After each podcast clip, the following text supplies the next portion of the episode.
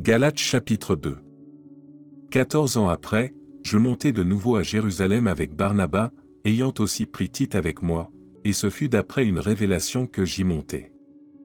Je leur exposai l'évangile que je prêche parmi les païens, je l'exposai en particulier à ceux qui sont les plus considérés, afin de ne pas courir ou avoir couru en vain.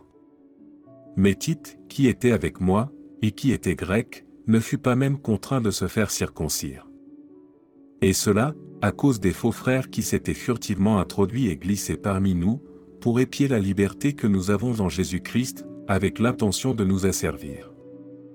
Nous ne leur cédâmes pas un instant et nous résistâmes à leurs exigences, afin que la vérité de l'Évangile fût maintenue parmi vous.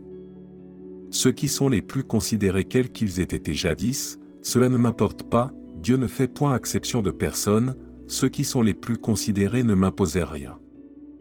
Au contraire, voyant que l'Évangile m'avait été confié pour les incirconcis, comme à Pierre pour les circoncis, car celui qui a fait de Pierre l'apôtre des circoncis a aussi fait de moi l'apôtre des païens, et ayant reconnu la grâce qui m'avait été accordée, Jacques, Cépha et Jean, qui sont regardés comme des colonnes, me donnèrent, à moi et à Barnabas, la main d'association, afin que nous allassions, nous vers les païens, et eux vers les circoncis.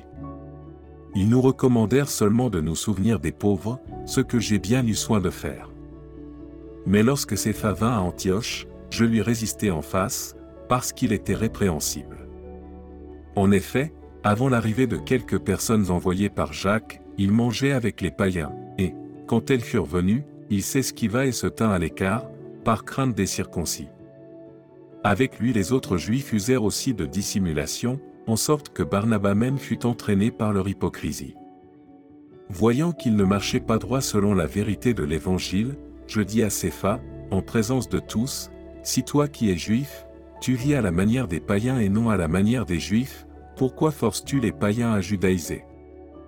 Nous, nous sommes juifs de naissance, et non pécheurs d'entre les païens.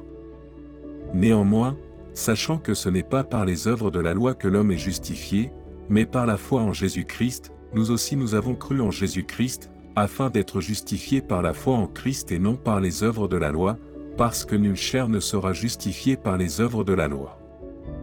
Mais, tandis que nous cherchons à être justifiés par Christ, si nous étions aussi nous-mêmes trouvés pécheurs, Christ serait-il un ministre du péché?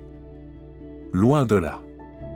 Car, si je rebâtis les choses que j'ai détruites, je me constitue moi-même un transgresseur, car c'est par la loi que je suis mort à la loi, afin de vivre pour Dieu. J'ai été crucifié avec Christ, et si je vis, ce n'est plus moi qui vis, c'est Christ qui vit en moi. Si je vis maintenant dans la chair, je vis dans la foi au Fils de Dieu, qui m'a aimé et qui s'est livré lui-même pour moi. Je ne rejette pas la grâce de Dieu, car si la justice s'obtient par la loi, Christ est donc mort en vain.